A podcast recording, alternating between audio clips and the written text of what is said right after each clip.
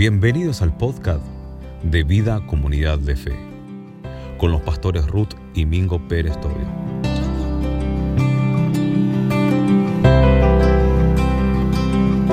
Dios te bendiga. Bienvenidos a Vida Comunidad de Fe, a nuestra transmisión online, de domingo, como cada domingo a las 9 de la mañana. Eh, en esta oportunidad, eh, eh, después de, de tener una semana intensa, eh, en cuanto a la información, en cuanto a, no saber qué, va a pasar y que estamos en el día a día. Entonces esta semana yo hice en, en cierta forma una meditación eh, con respecto a todo lo que nos está pasando, eh, entendiendo de que son tiempos de conflicto, pero más allá de eso, y dejando a un lado que es la realidad que nosotros tenemos que aceptar hoy, porque es la realidad que nos toca eh, sobrellevar y nos toca pasar, pero mm, me puse a meditar un poco en la palabra de Dios y, analizando ciertas eh, cosas que, han estado pasando. Eh, lo que quiero hacer en esta mañana es animarte en fe, entendiendo que eh, en este caso nosotros como hijos de Dios tenemos que tener el, cargador de fe al máximo.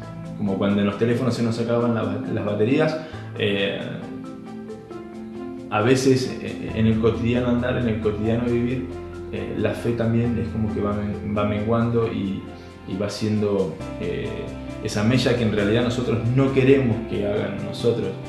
Así que yo lo que quiero hacer en esta mañana es animarte, fortalecerte, eh, que puedas eh, llenarte de fe y creerle a Dios por sobre todas las cosas. Obviamente decirte que no todo está perdido y que no todo se ha acabado y esto es tan lindo porque nosotros como hijos de Dios tenemos ese plus extra que la palabra de Dios nos da, que Dios por medio de su palabra nos habla y nos alienta todo el tiempo y, podemos nosotros eh, creerle a Dios y tener esa fe eh, por sobre todas las cosas. ¿no?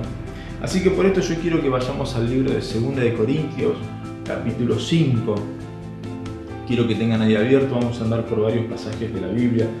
Pero quiero hablarte de algo muy interesante que tiene que ver con la fe y, lo opuesto a la fe, que tiene que ver la vista, lo, racional. Eh, porque la palabra de Dios justamente nos enseña mucho sobre esto.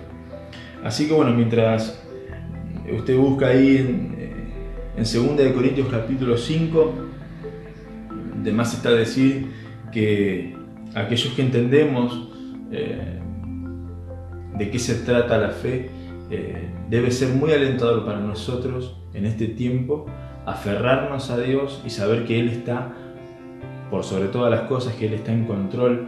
Pero bueno, hay veces que necesitamos nosotros también levantarnos el ánimo, reforzar eh, nuestra fe para que no decaiga y que podamos confiar en Dios y, y si nos hemos desviado un poco de la ruta del camino, que podamos volver a la presencia del Señor confiando aún más que antes. Eh, 2 Corintios capítulo 5 y vamos a leer en el verso número 6. Y dice lo siguiente, así que vivimos confiados siempre, sabiendo que entre tanto que estamos en el cuerpo, estamos ausentes del Señor. Porque por fe andamos, no por vista. El verso número 7 dice, porque por fe andamos, no por vista. Entonces yo quiero hablar un poco sobre esto, hice un, una especie de, de, paralelismo entre la fe, lo que es andar por fe y lo que es andar por vista. En mi caso personal, eh, Dios nos enseña todo el tiempo a andar por fe. Y a mí en lo personal me enseña todo el tiempo a andar por fe. Yo dependo de Dios 100%, 100% digamos. Mi vida se basa en vivir en fe. Si yo quisiera eh, pensar y reaccionar bajo mis propios recursos, sería muy limitado para mí. Eh, pero como dice el texto, por fe andamos, no por vista. Y yo quiero que busques eh, un par de pasajes que tengas ahí listos. Mateo 13, verso 3. Y les habló muchas cosas por parábolas, diciendo, he aquí el sembrador salió a sembrar. Y como le mencioné anteriormente, vamos a hablar sobre la fe y la vista, vivir por fe y, vivir por vista. y vamos a hacer como una especie de, eh, de dos columnas, en donde en la primera columna esté la fe y en la segunda columna esté la vista. Y vamos a hacer cierta comparación con respecto a, a, estos temas. Y cuando hablo de fe, es inminente que Dios me lleve y me enfoque a la vida del sembrador. Porque, en primer lugar, a mi criterio, eh, la fe tiene que ver con una cuestión de sembrar. Eh, la fe siembra, levanta. Y, aquellos que andan por vista, o aquellos que andamos por vista, eh, retenemos, limitamos. Cuando la palabra de Dios a mí me dice, y él y les habló muchas cosas por parábolas, diciendo, he aquí, el sembrador salió a sembrar. Y ahí donde, donde vos estás, en, 2 Corintios capítulo 9, versículo 10, vamos a hablar sobre la fe puntualmente,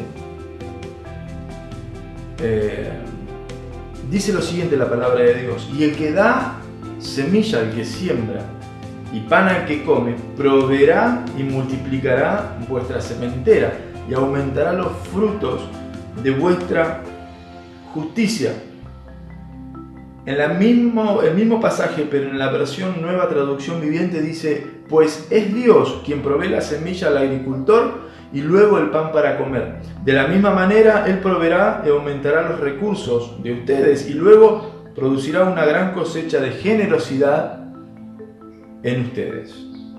Ya mencioné una palabra que tiene que ver con la generosidad. Y de eso es lo que te quiero hablar. Aquellos que vivimos por fe, justamente somos generosos. A ver, cuando hablamos de generosidad siempre eh, se, menciona o se da mención a lo que tiene que ver con lo económico. Y justamente la palabra de Dios no solamente habla de, cuestiones económicas, sino que habla de una generosidad en todas nuestras áreas.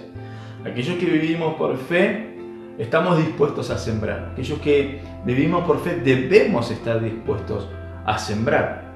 Porque el que siembra entiende eh, la ley de la siembra y la cosecha. Es decir, entiendo que yo de lo que vaya a sembrar voy a cosechar algo. Y esto no tiene que ver justamente con lo, con lo económico, no es que estoy hablando de, hacer una inversión, aunque tienen parte que ver, pero yo no, no es justamente lo que quiero hablar en esta mañana. Lo que yo quiero compartirles en esta mañana es que nosotros como hijos de Dios tenemos que, eh, eh, tenemos que estar dispuestos a, ser generosos, que la, generosidad debe ser nuestra cultura. La generosidad, de hecho, en vida comunidad de fe, la generosidad es, la cultura de la casa. Eh, y nosotros como hijos de Dios tenemos que ser atentos en este área y ser generosos porque Dios es generoso con nosotros. Entonces, hay, algo muy interesante que es la palabra de Dios. Y como mencioné anterior, anteriormente, la palabra nos enfoca en la vida del sembrador. Y cuando nos enfoca en la vida del sembrador tenemos que hablar justamente de lo que tiene que ver con la semilla. ¿Qué es lo que voy a sembrar? ¿Qué es lo que estoy sembrando? Yo creo que eh, si uno entiende, eh, a ver, nosotros que somos del interior entendemos mucho de estas cuestiones, o por lo menos yo que no, no estoy tan ligado al campo, si bien vivimos en el interior, no estoy tan ligado al campo, quizá algunas cosas se me escapan, pero vos que estás escuchando quizá entendés mucho más que yo con respecto a esto, pero entiendo que la semilla tiene un potencial adentro que tiene que salir, tiene que germinar. Entonces para poder eh, hacer que ese potencial que está en la semilla, ese fruto, ese potencial fruto eh, salga, tiene que eh, ser sembrado. Entonces, después vamos a ir hablando un poco lo que tiene que ver con la recompensa de los, sembrados, pero puntualmente entender de que la semilla tiene un potencial y ese potencial tiene que salir. Es decir, lo que yo dé a Dios es un, potencial en las manos de Dios. Entender en principio que eh, yo tengo que tener esa actitud de ser generoso para con Dios y dar. Eh, a ver, vuelvo a reiterar, no estoy hablando de lo que tiene que ver con lo económico. Justamente esa semilla que yo estoy mencionando, vamos a ponerle lo siguiente, el siguiente título. Puede ser un talento, puede ser un don, puede ser, eh, no sé, una actitud, algo que yo tengo que sembrar en Dios para que eso produzca fruto. ¿Me explico lo que voy? ¿Qué sería si eh, yo tuviera un talento y lo tengo guardado?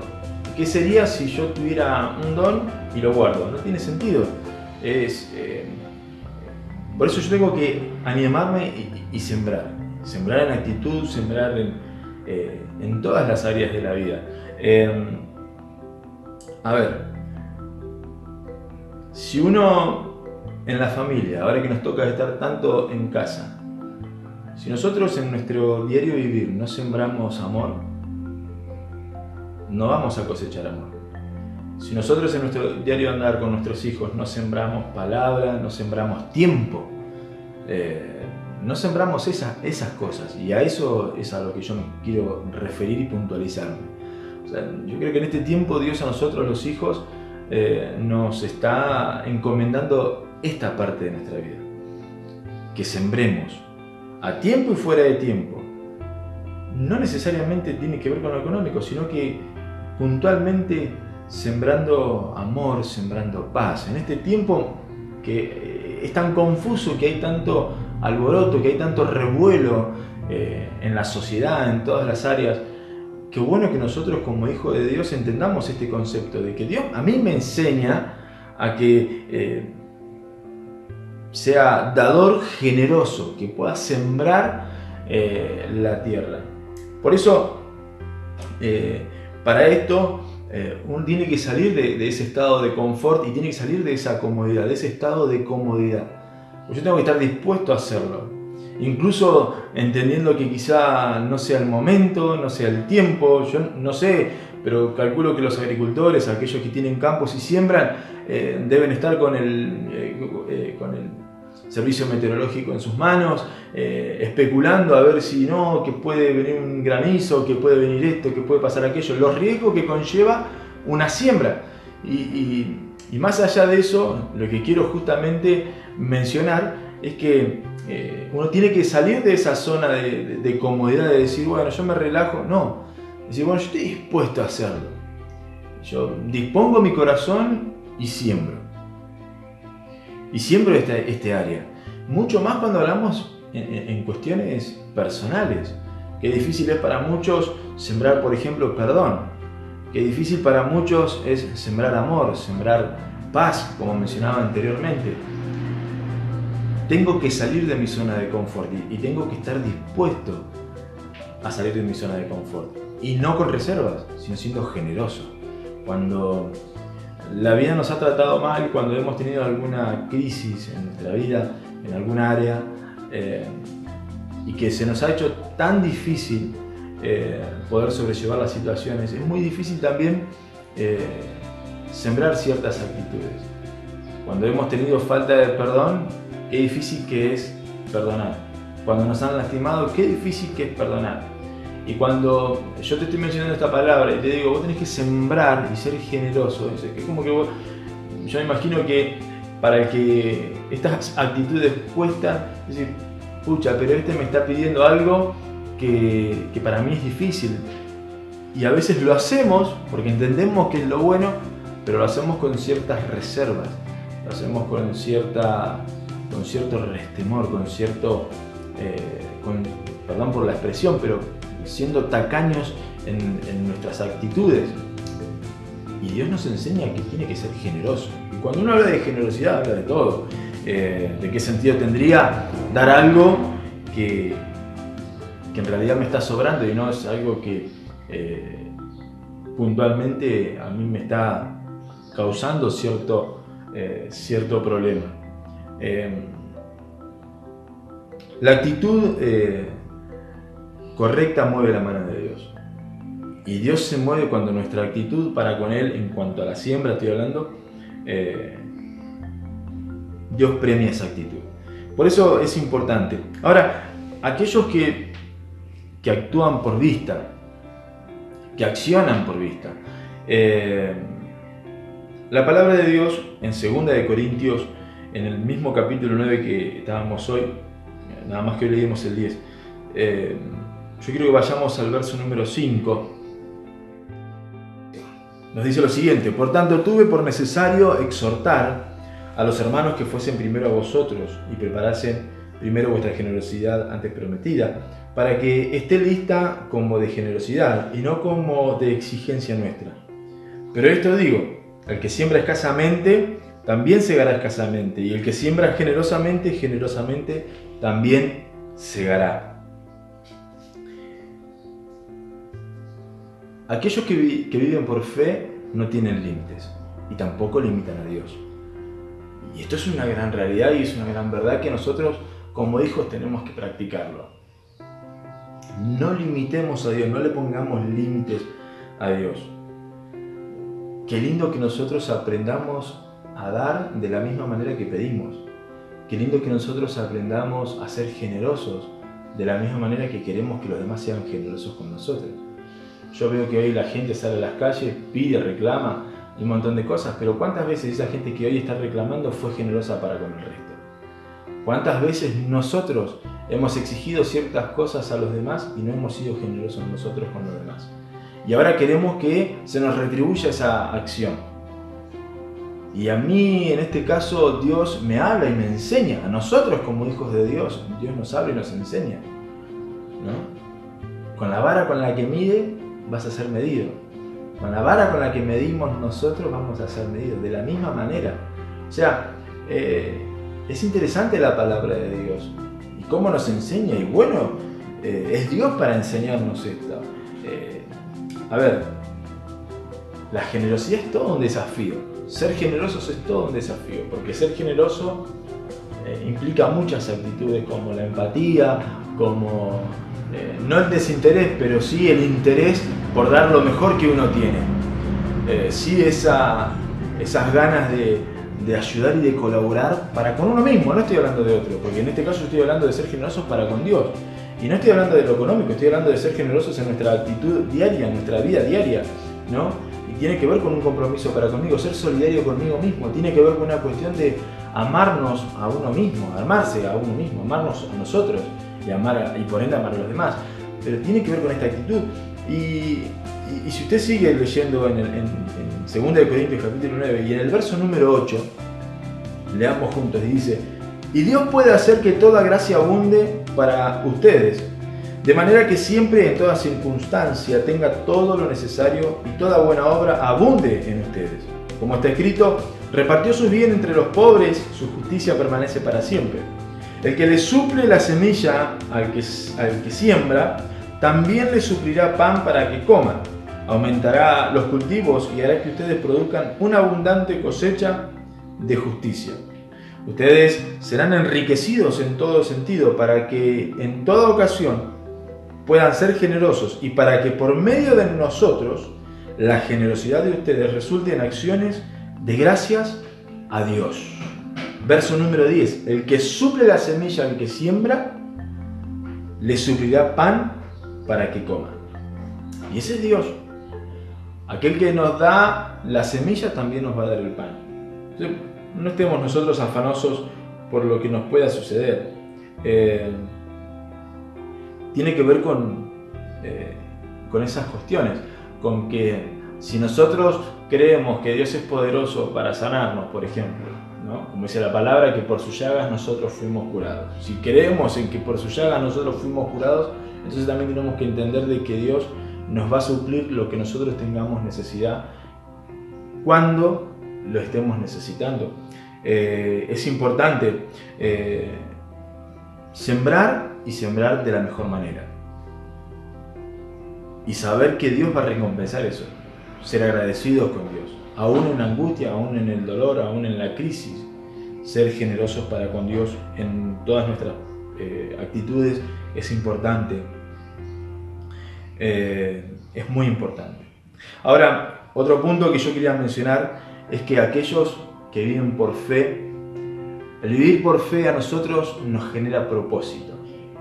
Y esto es muy interesante y es muy lindo. Y para esto yo te pido que me acompañes a Romanos capítulo 8, verso 28. Dice la palabra de Dios, y sabemos que a los que aman a Dios todas las cosas les ayudan a bien. Esto es, a los que conforme a su propósito son llamados. La nueva traducción viviente con respecto a este pasaje dice, y sabemos que Dios hace que todas las cosas cooperen para el bien de quienes lo aman, y son llamados según el propósito que Él tiene para ellos. Yo quiero decirte lo siguiente, todos tenemos un propósito en las manos de Dios. Todos tenemos un propósito. Es decir, que no hemos venido por accidente, no hemos nacido por accidente. Dios tiene un propósito para nosotros. El punto es que nosotros tenemos que encontrar ese propósito en Dios. Por eso Proverbios 25 dice, como aguas profundas es el consejo en el corazón del hombre, mas el hombre entendido lo alcanzará. Como aguas profundas es el consejo en el corazón del hombre, mas el hombre entendido lo alcanzará. Somos todos hechos a imagen de Dios. Esto quiere decir que si Dios le ha placido que hayamos nacido en este tiempo, que hayamos tenido vida, quiere decir que Dios quiere hacer algo con nuestras vidas. Y aquellos que vivimos por fe entendemos que tenemos un propósito. Aquellos que vivimos por fe y que entendemos que la fe es fundamental para nosotros, entendemos sobre propósito. Entendemos que Dios a nosotros nos da una, una visión para cumplir una misión. Y esto es el propósito. ¿Que tenemos que encontrarlo? Claro que sí, que lo podemos buscar en la palabra de Dios o Dios lo va a revelar. El punto es el siguiente, yo te preguntaría, ¿qué haces con tu vida que no estás buscando el propósito de Dios? ¿Qué has hecho durante todo este tiempo que no estás buscando lo que Dios quiere hacer con vos en este tiempo? Creo fundamentalmente que aquellos que vivimos por fe entendemos que nacemos con un propósito. Y más allá de aquellos que somos creyentes, más allá de eso, obviamente que, predicar y que cumplir la gran comisión, como dice la palabra de Dios, eh, es el propósito de nosotros los hijos. Pero en lo personal, Dios quiere hacer algo conmigo. Te pregunto, ¿encontraste tu propósito en Dios? ¿Por qué? Porque aquellos que viven por vista, todo lo contrario. Justamente el, eh, eh, vivir una vida con propósito a nosotros, ¿qué nos da? Nos da entusiasmo, nos da pasión, nos da ganas, nos da interés, eh, nos da valentía, nos hace valientes, porque uno entiende que hay un propósito sobre nuestras vidas, que algo para cumplir. Y esto es tan lindo, porque si yo hablara de lo contrario, imagínese todo lo opuesto. Cuando no hay un propósito, abunda la, falta de voluntad, la falta eh, de ganas, el desánimo. Miren lo que dice la palabra de Dios en el libro de Nehemías capítulo 4, en el verso número 6.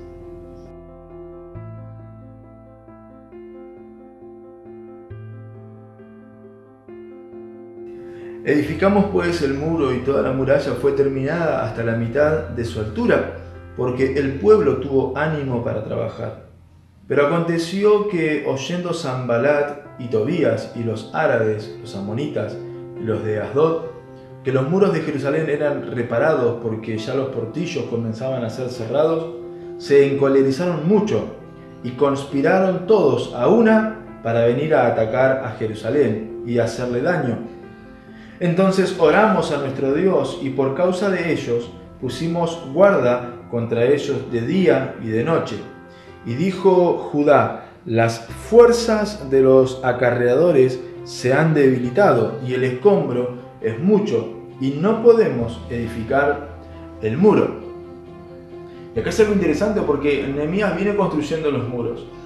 Y, cuando ellos iban por la mitad, los enemigos se enteran de que ellos estaban construyendo, levantando los muros. Entonces eh, deciden atacar. Eh, y acá eh, Judá, en el verso número 10, menciona lo siguiente. Dice, las fuerzas de los acarreadores se han debilitado. Y los escombros, y el escombro es mucho, perdón. Y no podemos edificar el muro. Es interesante, pero cuando uno se pone en marcha a accionar y se pone en marcha a decir, bueno, empiezo a trabajar, empiezo a hacer esto, se propone hacer cosas y empiezan las crisis y empiezan las situaciones, viene el desánimo, viene esa falta de voluntad, el desgano. Cuando uno ve, empieza a mirar por vista y, deja de ver por fe, empieza el desánimo, empieza el desaliento. Y, es interesante porque eh, yo tengo que entender de que el desánimo, la falta de voluntad, eh, son herramientas muy útiles en las manos del enemigo. Eh, cuando uno en su corazón alberga estas actitudes, es muy propenso a, dejar las cosas a la mitad, a dejar las cosas a medias. Y, y Dios no quiere eso, Dios no le gusta eso. Y no quiere eso para nosotros. La palabra de Dios menciona que Él tiene pensamientos de bien y no de mal sobre nuestras, sobre nuestras vidas. Y, qué feo que nosotros dejemos las cosas inconclusas, eh, dejemos las cosas a medias. Eh, esto es muy interesante porque de la misma manera que le pasó a Nehemías con su gente, eh, hoy día nos pasa a nosotros que frente encaramos una situación, un emprendimiento, un trabajo, una familia, emprendimos algo y cuando empezaron los problemas nos ganó el desánimo. Cuando vimos alrededor nuestro, cuando vimos nuestra realidad, eh, vino el desánimo. Sepan disculpar que eh, estamos en casa y tengo dos niños, ¿no? Eh, así que si escuchan ruidos es porque están los niños en este momento en casa. Pero qué, interesante es la palabra de Dios en este área y, nos enseña a nosotros. Em, a ver, yo tengo un par de cosas anotadas, pero eh, ¿cuántas cosas nosotros comenzamos con ánimo, con empuje, con muchas ganas y, y después terminamos con, dejando todo de lado? ¿Cuántos estudios a medias? ¿No? ¿Cuántos trabajos a medias? ¿Cuántos proyectos a medias? ¿Cuántas heridas a medias? ¿Cuántas heridas a medias? Em, bueno, uno tiene que entender que, a ver, no está mal que uno pase por ciertos momentos de desánimo y de desaliento. El punto es que eso se haga raíz en nuestras vidas. ¿no? Si yo voy a la palabra de Dios me voy a encontrar con varios hombres, pero yo voy a mencionar solamente dos eh, como por ejemplo lo fueron Josué. En Josué capítulo 7, verso número 7 dice, y Josué dijo, ah Señor Jehová, ¿por qué hiciste pasar a este pueblo el Jordán para entregarnos en las manos de los amorreos para que nos destruyan? Ojalá nos hubiéramos quedado al otro lado del Jordán. O sea, estaba a la víspera de tomar una ciudad, de estar en la tierra prometida, estaba ahí. Eh, y frente a una situación empieza la queja, empieza el desaliento, empieza el desánimo. Ah, ¿para qué nos trajiste hasta acá? ¿Para qué tanto esfuerzo? ¿Para qué tanto esto? ¿Para que nos quedemos a mitad de camino? Mejor me hubiese quedado como estaba antes, conforme.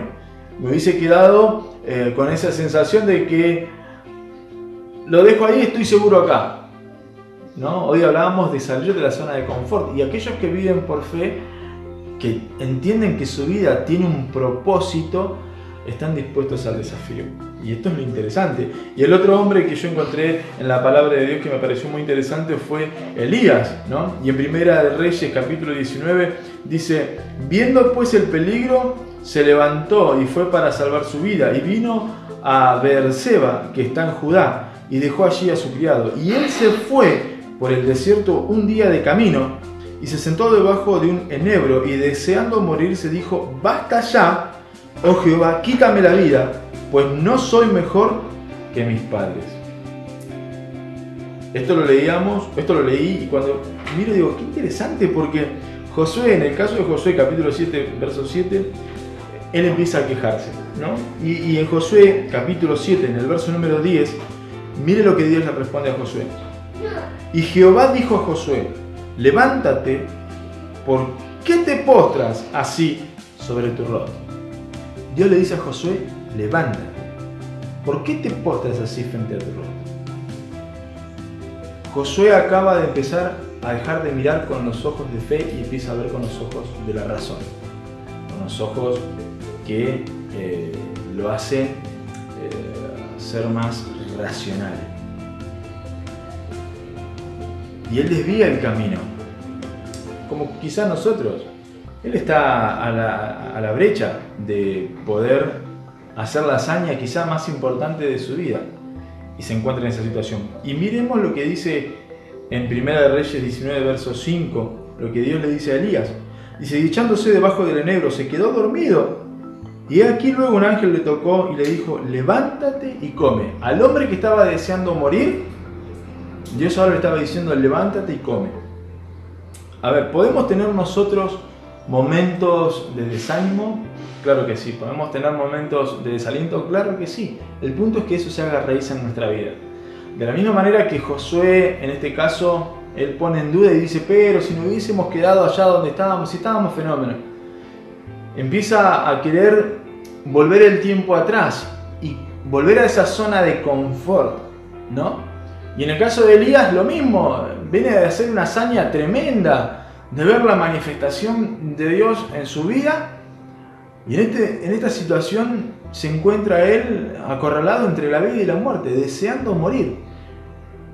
Y bueno es Dios que cuando nosotros necesitamos esa mano, Dios está es que Dios quiere levantarnos y Él no quiere que miremos nuestro, eh, con, mirada corta, no miremos nuestro, nuestro alrededor, no miremos lo que ven nuestros ojos, sino que miremos mucho más allá. Eh, y tiene que ver con esto, mire lo que dice Santiago capítulo 1 en, el verso número 2 y en el verso número 3. Dice, hermanos míos, tened por sumo gozo cuando os hacéis en diversas pruebas, sabiendo que la prueba de vuestra fe produce paciencia.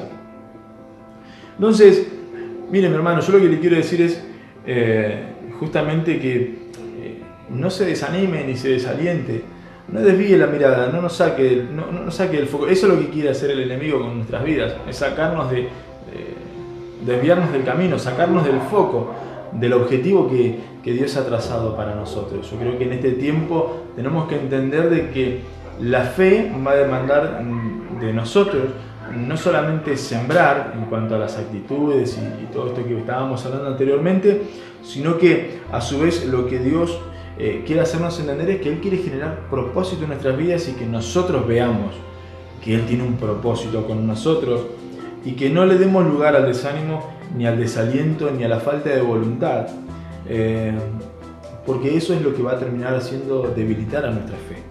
Y por último, eh, aquellos que vivimos por fe, eh, actuamos. Ahí yo hace tiempo atrás miraba una, hay una remera, me la vi, que dice menos bla y más eh, tiene un corazón, como diciendo, bueno, más acción, más amor, menos hablar. San Francisco de Asís tenía una frase que él decía, predica si es necesario, habla o una cosa similar a esta. De aquellos que tenemos fe, actuamos en fe. Aquellos que vivimos por fe, hacemos. Em, y miren lo que dice el capítulo, bueno, después puede estar en su casa, lea todo el capítulo número 11 del libro de los Hebreos, eh, pero yo voy a hacer énfasis en el verso 33. Y dice que por fe conquistaron reinos, hicieron justicia, alcanzaron promesas, taparon boca de leones, apagaron fuegos impetuosos, evitaron filo de espada, sacaron fuerzas de debilidad, se hicieron fuertes en batalla, pusieron en fuga ejércitos extranjeros. Y está hablando de personas que registran la palabra de Dios. Lea todo el capítulo número 11 del libro de los Hebreos y se va a encontrar con los héroes de la fe. Y como antítesis, yo quiero mencionar a aquellos que en vez de actuar, solamente hablan. Y para esto voy a registrar un texto en la palabra de Dios que está en el libro de los Hechos, capítulo 19, y en el verso número 13. Es una historia muy conocida, es muy interesante para, también para analizarla, pero dice lo siguiente, Hechos 19, verso 13. Pero algunos de los judíos exorcistas, ambulantes, intentaron invocar el nombre del Señor Jesús sobre los que tenían espíritus malos, diciendo, os conjuro por Jesús, el que predica Pablo. Había siete hijos de un tal Ezeba, judío, jefe de los sacerdotes, que hacían esto. Pero respondiendo el espíritu malo, dijo, a Jesús conozco y sé quién es Pablo, pero vosotros, ¿quién sois? Y el hombre en quien estaba el espíritu malo saltando sobre ellos y dominándolos, pudo más que ellos de tal manera que huyeron de aquella casa desnudos y heridos.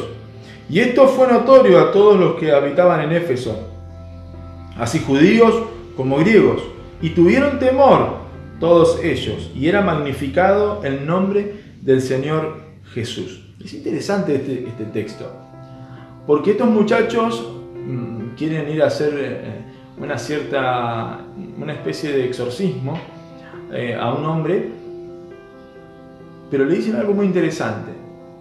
Dicen, en el nombre de Jesús, el que predica Pablo. Y esa es la típica actitud de aquellos que hablan mucho y hacen poco. Porque se jactan de lo que los demás hacen en realidad. Es decir, yo predico la palabra porque leo la Biblia, porque leo la palabra de Dios. Y la palabra de Dios me habla y de eso es lo que yo puedo hablar. Yo predico el Evangelio porque es algo que vivo, no que me lo cuentan. Y de eso se trata. Ser eh, hijo de Dios, ser cristiano, eh, no tiene que ver con un rótulo de persona. Es decir, no quiere decir que porque yo vaya a una iglesia evangélica soy evangélico. No quiere decir que porque yo sea tal cosa soy tal cosa. ¿Se entiende?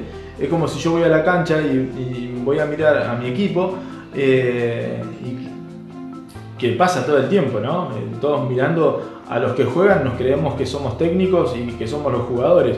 Opinamos eh, del tema, por hablar de fútbol, por poner un ejemplo, pero hablamos del tema como si fuéramos nosotros los protagonistas. Lo, peor del caso es que nosotros somos espectadores y lo que hacemos es justamente hablar por lo que otros hacen. Porque si a mí me tocara estar en la cancha, ¿qué haríamos? En primer lugar tendría que bajar varios kilos de más y tendría que estar un poco más en forma, pero eh, la mayoría de nosotros actuamos por lo que vemos, a lo que juzgan nuestros ojos y de esa misma manera accionamos. Y es un error en nuestras vidas. Porque después cuando accionamos, accionamos de la misma manera. Y es como dice el dicho, todo lo que escribimos con la mano, después lo terminamos borrando con el codo. ¿Pero por qué? Porque fue algo que vimos, fue algo que eh, lo vimos de afuera, lo analizamos, pero nunca lo pusimos en práctica. Y la fe justamente tiene que ver con esto. Y aquellos que ven eh, y que abogan por la razón y que son más racionales, eh, que viven por vista, justamente actúan de esta manera, porque ven. Quieren hacerlo, pero es porque ven. Y de esos hay un montón. Y Dios no quiere eso para nosotros. A ver, que Dios nos encuentre en este tiempo sin hablar de más, eh, que Dios nos encuentre en este tiempo actuando más y no tanto hablando.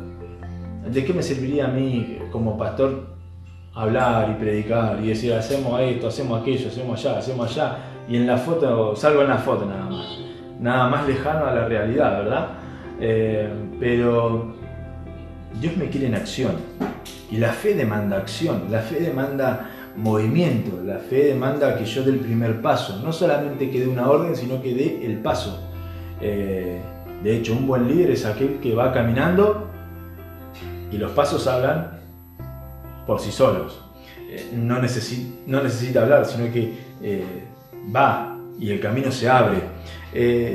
por eso creo que aquellos que vivimos por fe, Dios nos llama a la acción, Dios nos llama al hacer, Dios nos llama a, actuar, a ponernos en marcha y a ser como estos hombres de fe que aparecen en el libro de los Hebreos. Y yo leía el verso 33 como para resumir un poco lo que esta gente pasó, ¿no?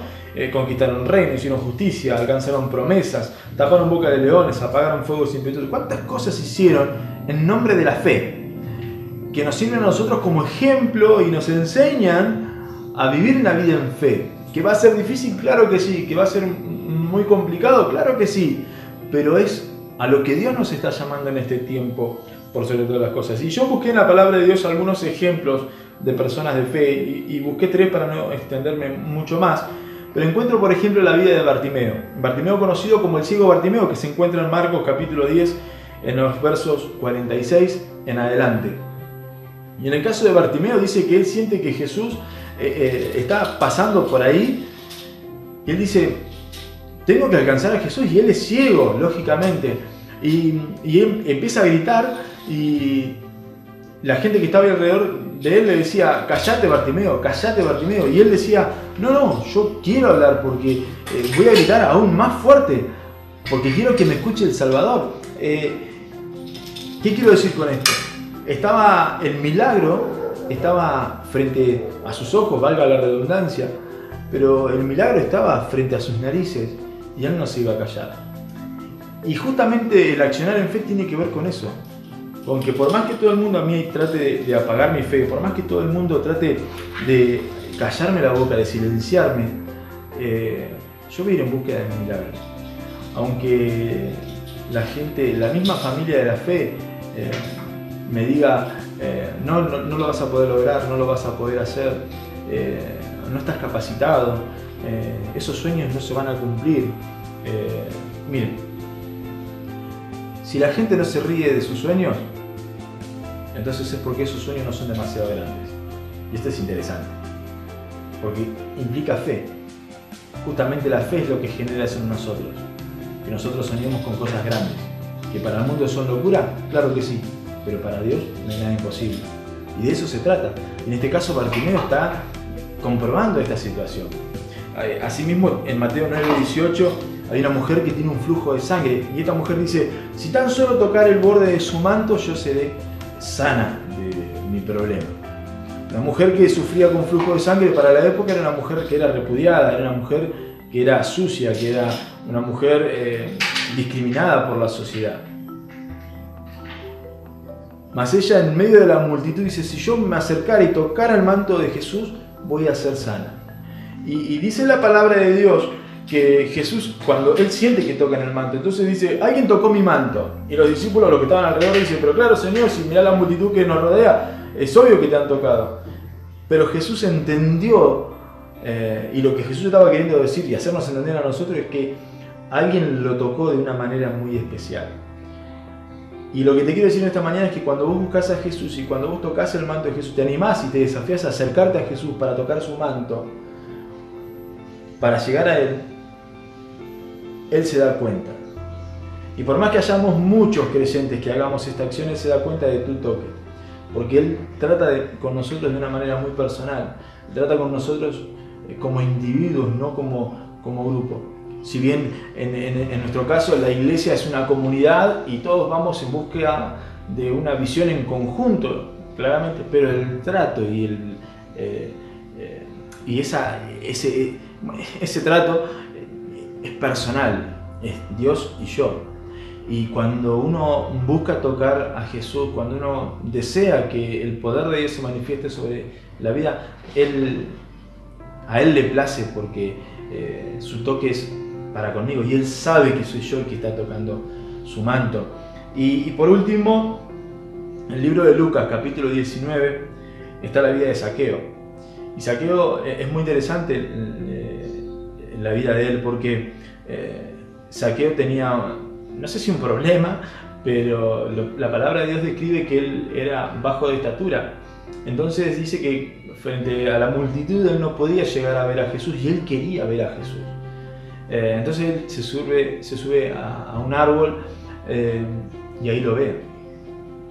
Y lo interesante de esto es que cuando él se sube al árbol para observar a Jesús, Jesús lo ve también. Y yo lo que quiero compartirte esta mañana es que eh, vayas en búsqueda de tu milagro, de que acciones en fe, de la misma manera que Bartimeo, de la misma manera que la mujer con el flujo de sangre, de la misma manera que Saqueo, que fueron en búsqueda de tener un encuentro con Jesús. En el caso de Saqueo, él se sube al árbol y Jesús lo ve y le dice, Saqueo, bajate del árbol, anda a tu casa porque voy a, comer voy a ir a tu casa, perdón, porque voy a estar con vos en tu casa. Eh, y es interesante porque, ¿qué quiero decirle yo con esto? Que cuando uno busca a Jesús, cuando uno en fe se desafía a seguir a Jesús, eh, Él está ahí. Y Él quiere, eh, creo que en este tiempo, que nosotros actuemos en fe, que vayamos a su presencia, que le busquemos y que no vivamos por vista, que no miremos a nuestro alrededor. Que es complicado, que quizás es difícil, claro que sí, pero Dios tiene la salida para nosotros y Él quiere que actuemos en fe, que le creamos. Bienaventurados aquellos que creen sin ver. Entonces, que, en esta mañana Dios nos bendiga y que Él haga resplandecer su rostro sobre nosotros y que podamos entender, eh, aunque sea mínimamente, este concepto de que Él está por y para nosotros, pero Él demanda fe de nosotros. porque por fe andamos, no por vista. Si eh, la cuarentena ha, hecho que eh, la, cena se vacíe, cuando abramos la cena y veamos que está vacía, creámosle a Dios que Dios va a proveer. Cuando la billetera está vacía, creámosle a Dios que Dios va a proveer. Cuando la familia hay un vacío, creámosle a Dios que Dios va a llenar ese vacío. Cuando mi vida está teniendo un vacío, creámosle que Dios eh, va a llenar ese vacío, porque Dios está presto a que sus hijos le busquen. Él está eh, eh, como, como ese sol que sale a la mañana, Él está dispuesto a salir en favor nuestro, porque Él quiere tener un encuentro con nosotros. Así que yo te desafío a que vos también te desafíes a creerle a Dios por sobre todas las cosas. Así que yo quiero orar por vos rápidamente para que Dios bendiga nuestras vidas. Señor Jesús y buen Dios, yo en esta mañana te doy gracias y te pido, Señor, que nos ayudes a, poder entender este concepto de que tenemos que vivir por fe, te creamos a ti, que nuestra fe no decaiga, sino que por el contrario, estemos llenos de fe para creerte, Señor Jesús, en estos momentos de crisis, de conflicto. Aunque el viento se ponga contra la puerta, nosotros te creemos y declaramos en este tiempo de que tú eres el Dios que tiene el control absoluto de todas las cosas y tienes el control sobre nuestras vidas. Dios mío, yo te pido que bendigas a cada familia que está escuchando esta transmisión, Señor, y yo te pido, amado Dios, eh, que bendigas nuestras vidas y en este tiempo, Señor, ayudes a nuestra fe, que no decaiga, eh, que podamos creerte con todo nuestro corazón eh, y que podamos ir a un encuentro contigo, Señor. Por eso, Dios mío, te damos gracias en el nombre de Jesús. Amén. Bien, mis hermanos, les dejo mis saludos, eh, un abrazo grande, que Dios les bendiga. y bueno, que podamos en este tiempo, como decía la palabra, creerle a Dios y descansar en sus promesas. Acuérdense que vivimos por fe, no vivimos por vista, dependemos 100% de Él.